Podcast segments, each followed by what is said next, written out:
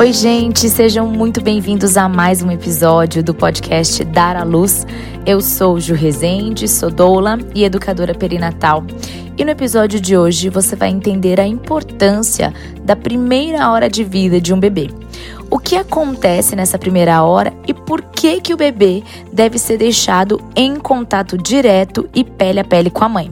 Fique comigo nesse episódio porque você nunca mais vai pensar em nascimentos da mesma forma. Você que está me ouvindo pela primeira vez, seja muito bem-vindo ao podcast Dar à Luz. Eu espero que você aprenda bastante e que você caminhe e percorra aí por vários outros episódios aprendendo muito. Para você que já é da casa, já está de volta em mais um episódio, que bom que você está aqui de volta. E vocês devem estar tá percebendo também, para quem já me ouviu aqui algumas vezes, que eu estou um pouco rouca. O que acontece é que eu estive em alguns eventos aí consecutivos com ar-condicionado muito forte e a minha voz deu uma zoada. Mas enfim. Estou aqui, pelo menos não estou com dor, né, na garganta e seguimos na gravação desse episódio. Bom, para esse episódio em específico, pensando na melhor forma de apresentar esse tema para vocês, eu pensei em listar os principais motivos pelos quais os bebês devem estar em contato pele a pele com a mãe na sua primeira hora de vida. É importante é, deixar bem claro aqui que eu estou dizendo sobre um bebê que nasceu bem, um bebê que não teve dificuldades respiratórias, que não teve necessidade de intervenções médicas, um bebê que nasceu com vitalidade, certo? Porque quando a intervenção médica for necessária para auxiliar o bebê de alguma forma, né, para que ele possa respirar melhor, para o bebê que precisa de alguma ajuda ali no início da nos primeiros minutos de vida. Aí esse contato imediato pele a pele não vai acontecer, mas por um motivo óbvio, e isso pode ser feito depois que o bebê estiver estabilizado, ele volta em contato com a mãe. Agora, tirando essas exceções, né, que são bebês que precisam dessa intervenção ali médica, né, do pediatra para poder estabilizar no primeiro momento de vida, tirando essas exceções, a gente tem a primeira hora de vida do bebê em contato pele a pele com a mãe, que se chama Golden Hour, ou Hora Dourada, né, nessa tradução livre.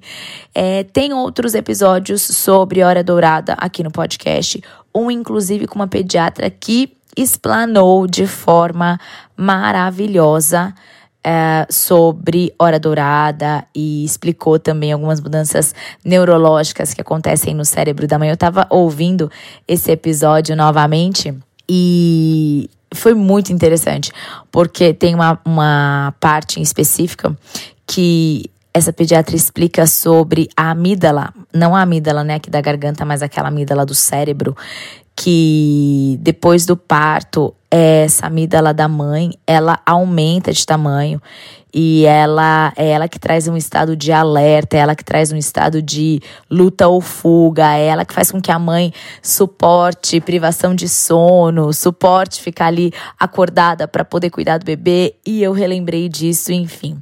Tô compartilhando aqui, compartilhando aqui com vocês porque eu achei muito legal e muito especial como a gente olha para essa dia de mãe e bebê e a gente percebe a perfeição desse vínculo, esse vínculo materno. Então, a hora dourada, independente se foi um parto normal, se foi uma cesárea, ela pode acontecer. As equipes mais atualizadas, os profissionais mais atualizados vão respeitar essa primeira hora de vida do bebê em contato pele a pele com a mãe. Nesse contato, o bebê sente o cheiro da mãe, o bebê sente o calor da mãe e essa proximidade vai ajudar a completar a formação do vínculo entre eles, vínculo esse que se deu início lá durante a gestação. Além disso, uma função importante da hora dourada é ajudar a amenizar essa transição entre o ambiente intrauterino e o lado de fora, esse ambiente externo. Antes dos estudos mais atualizados, quando o bebê nascia, o médico já levava ele para longe da mãe para poder avaliar, para poder pesar, para poder fazer outros procedimentos perinatais, procedimentos que são até necessários, mas na maioria dos casos são procedimentos que podem esperar essa primeira hora. Então, existem algumas práticas muito simples, como por exemplo, o clampeamento tardio do cordão umbilical, a promoção e manutenção do contato pele a pele, o início precoce do aleitamento materno. Então, são três cuidados muito simples e muito, muito básicos, né? É, baseados em evidências científicas que vão promover inúmeros benefícios para a mãe e para o bebê. Inclusive, esses três cuidados, né, são comprovadamente fatores de proteção contra a mortalidade neonatal. Quando a gente fala do clampeamento tardio do cordão umbilical, para quem nunca ouviu falar nisso, assim que o neném nasce, ele vem, né, então, em, pro, pro colo da mãe e ele ainda está ligado pelo cordão umbilical lá na placenta, né? A placenta ainda está lá presa dentro do útero. E existe um fluxo de sangue é, um aporte sanguíneo que é do bebê, que está circulante na placenta, e esse cordão continua a pulsar por alguns minutos. E essa pulsação do cordão são ali, é, é o que está ali fazendo com que o sangue circulante da placenta, que pertence ao bebê, ele vá para o bebê. E quando esse neném recebe esse aporte sanguíneo, a gente está falando de benefícios é, de um maior aporte de ferro também. E isso vai ajudar a diminuir as chances de anemia durante a primeira infância. Então, você não clampear, ou seja, é, sabe quando eles clipam, né? Eles clampeiam, é o nome certo. É aquele quando você interrompe. Encontrei aqui uma, uma palavra. Quando você interrompe o fluxo através do corte do cordão. O corte, que a gente diz então, é precoce. Isso não é bom. O ideal é clampear tardiamente, ou melhor, existe um termo até que se chama o clampeamento oportuno do cordão umbilical, no momento ideal, que é depois que ele para de pulsar, porque o bebê já recebeu todo esse aporte sanguíneo. A gente também está falando do, do contato pele a pele, que já vai ter inúmeros benefícios que já já eu vou trazer para vocês. E também é, o que vai culminar no aleitamento materno, ali quando esse bebê estiver em contato pele a pele, isso culmina no aleitamento materno, que é o padrão ouro e sucesso, né, de alimentação para um bebê recém-nascido.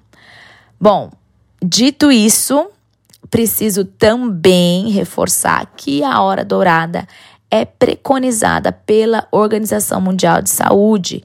A Organização Mundial de Saúde, OMS, ela preconiza que seja respeitada, que ela seja feita, que ela seja que essa hora dourada aconteça. Então, essa primeira, primeira hora de vida do bebê, contato pele a pele com a mãe. Então, o foco está em amenizar a transição do bebê do ambiente uterino para o lado de fora. E eu não sei se você já pensou nessa transição alguma vez. Tem algumas coisas que eu gostaria de pontuar aqui antes de, de focar nos benefícios. Mas eu não sei se você já parou para pensar em como é a vida de um bebê lá dentro do útero. Talvez a gente não tenha essas memórias no nosso consciente, mas já existem muitos estudos que mostram que a gente tem essa memória no nosso inconsciente. Enfim, vamos pensar racionalmente, já que a gente nem sempre consegue acessar o nosso consciente de forma voluntária. Então vamos pensar aqui, ó, o bebê tá lá dentro do útero, como é esse ambiente? Então vamos pensar não só em condições físicas, mas também pensar é, nesse comportamento do bebê. Então, primeiro a gente pensa na questão da temperatura. Dentro do útero, a gente tem uma temperatura né, próxima de 36, 37 graus. A gente está falando de um ambiente que é líquido, né? O bebê ele está dentro da bolsa das águas, então, e ele, e ele está imerso em água. A água é, é, é, líquido o tempo todo, certo? Não é água, desculpa, é um ambiente aquoso, é isso que eu quis dizer. Mas é o líquido amniótico, certo? A gente tem é, uma iluminação mais baixa, certo? É um ambiente um pouco mais escurinho, né? É, o neném ele não tem essa visão como a gente tem e também esse contato com a luz mais forte como a gente tem. O neném para respirar dentro do útero, ele recebe pelo cordão umbilical as moléculas de oxigênio é, necessárias para a respiração. Então ele não precisa ter esforço, né, é, para respirar. E não é pelos pulmões também. E não é ar exatamente como esse ar que a gente respira aqui fora. ele está recebendo o oxigênio para a respiração dele através do cordão umbilical. E também a gente pensa na questão da alimentação do bebê, ele recebe água e nutrientes pelo cordão umbilical também. É de uma forma passiva, ele não precisa desse esforço para alimentação. Então, quando a gente pensa nessa transição, esse neném ele nasce. A gente está falando de uma temperatura diferente. É, ele vai precisar aprender a respirar. A gente está falando de uma iluminação que às vezes já está muito forte. Se a gente está falando de um hospital, às vezes essa sala tem uma luz branca, né? Muito clara. Uh, um bebê que vai precisar é, começar a busca por alimentação, mesmo ali nos primeiros minutos de vida. Então, é uma transição por si só já muito brusca. Quando a gente pensa na hora dourada, o primeiro motivo, ou diria, diga, diria que eu diria que o resumo dos, dos, dos benefícios ou o foco é ajudar na adaptação do bebê aqui à vida extrauterina. Então, quando esse neném está em contato pele a pele com a mãe, ele vai ter uma transição do meio do ambiente intraútero, uma transição mais tranquila, mais gentil, mais amena, menos brusca aqui para o ambiente extraútero, que a gente está falando dessa vida aqui do lado de fora certo? Entendido até aqui, a gente vai falar sobre os benefícios ponto a ponto.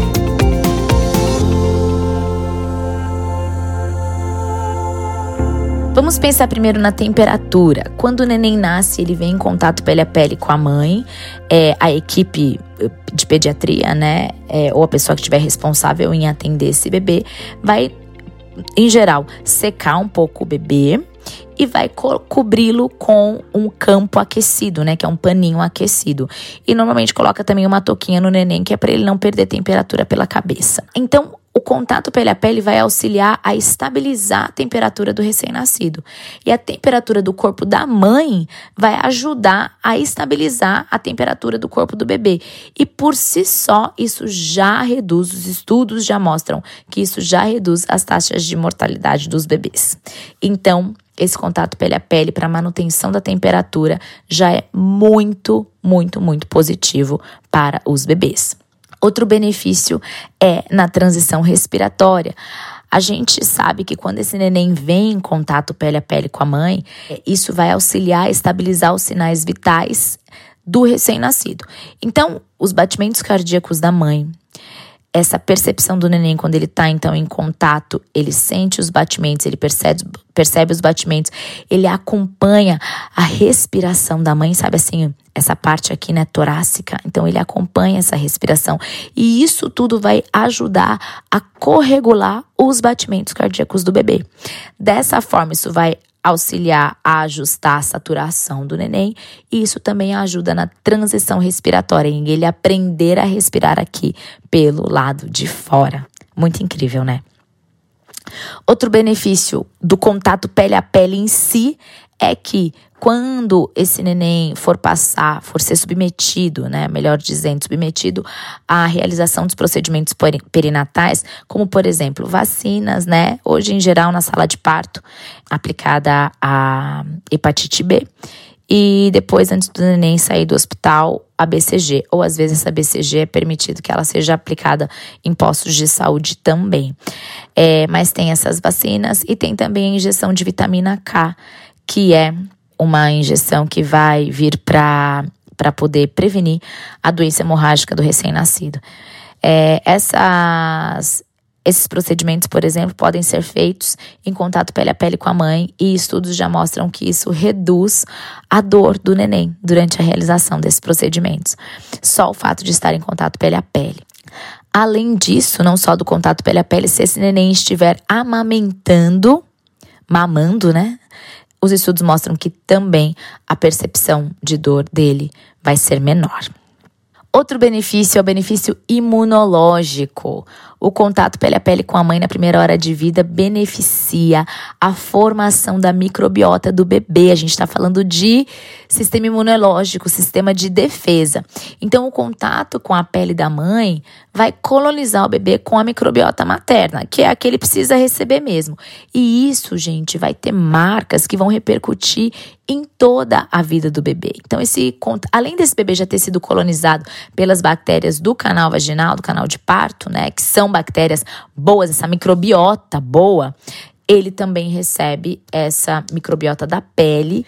E tudo isso vai culminar o quê? No maior benefício de todos, eu diria que seria a amamentação.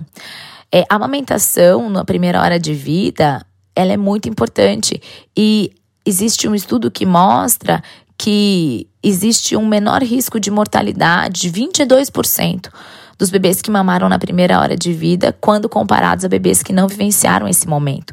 Então a gente sabe que a amamentação, além de ser padrão ouro para todos os recém-nascidos, isso pode já começar na primeira hora de vida. Não são todos os bebês que vão mamar na primeira hora de vida, tá? Às vezes ele só vai querer ficar ali no colo, mas a própria proximidade da mama e essa esse bebê essa mama estar disponível para o bebê, isso já vai favorecer a amamentação no futuro.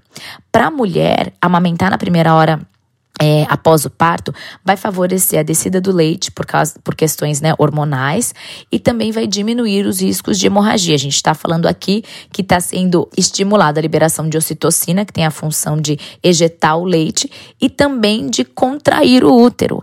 Além disso, é possível observar outros benefícios, como o fortalecimento do vínculo entre a mãe e bebê por causa da própria ocitocina, que é esse hormônio da vinculação, e também a redução do estresse materno e um menor risco de depressão pós-parto, porque o aumento da satisfação materna é grande quando esse neném também está em contato pele a pele com a mãe na primeira hora de vida. Para o recém-nascido, Ser amamentado na primeira hora de vida significa receber o colostro, aquele primeiro leite materno, que na verdade já vem sendo produzido lá desde por volta de 18, 20 semanas de gestação. Ele já está sendo produzido. E esse colostro é conhecido é, e, carinhosamente por alguns pediatras e alguns profissionais da saúde como a primeira vacina do bebê, porque ele é muito rico em anticorpos, ele é muito rico em nutrientes. Então, mesmo que o neném ele só vá sugando, porque ele já nasce com um reflexo de sucção muito grande, mesmo que ele só vá sugando ali devagarzinho, é, ou às vezes já com vai, vai, com bastante força né, na sucção. É, mas isso já é muito positivo para esse neném, porque ele está ele tá recebendo o colostro. Então, a hora dourada, ela vai culminar, ela vai, vai ter todas essas questões da, de amenizar a transição, desse meio intraútero para o meio externo, mas ela culmina na amamentação, que é de fato padrão ouro para bebês recém-nascidos. Na verdade, né, a gente está falando de aleitamento exclusivo até seis meses de vida e depois estendido até dois anos de idade, no mínimo, é o que recomenda a Organização Mundial da Saúde. Então, Resumindo esse episódio todo, a hora dourada deve ser respeitada por conta de todos os benefícios existentes para a mãe e para o bebê.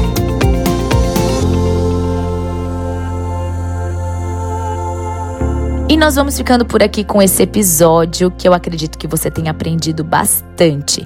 Não deixe de compartilhar clicando aí na setinha. Você pode enviar para os seus grupos de WhatsApp, para suas amigas, o grupo das gestantes. E você também pode postar nos seus stories do Instagram e me marcar, juliana.resende. Para você não perder nenhum conteúdo aqui do Dar à Luz, já pode começar a seguir o nosso podcast e também ativa as notificações para você sempre receber aí a notificação quando um episódio novo for ao ar. Se você quiser deixar algum comentário, é possível também se você estiver ouvindo pelo Spotify. Um super beijo e até a próxima semana.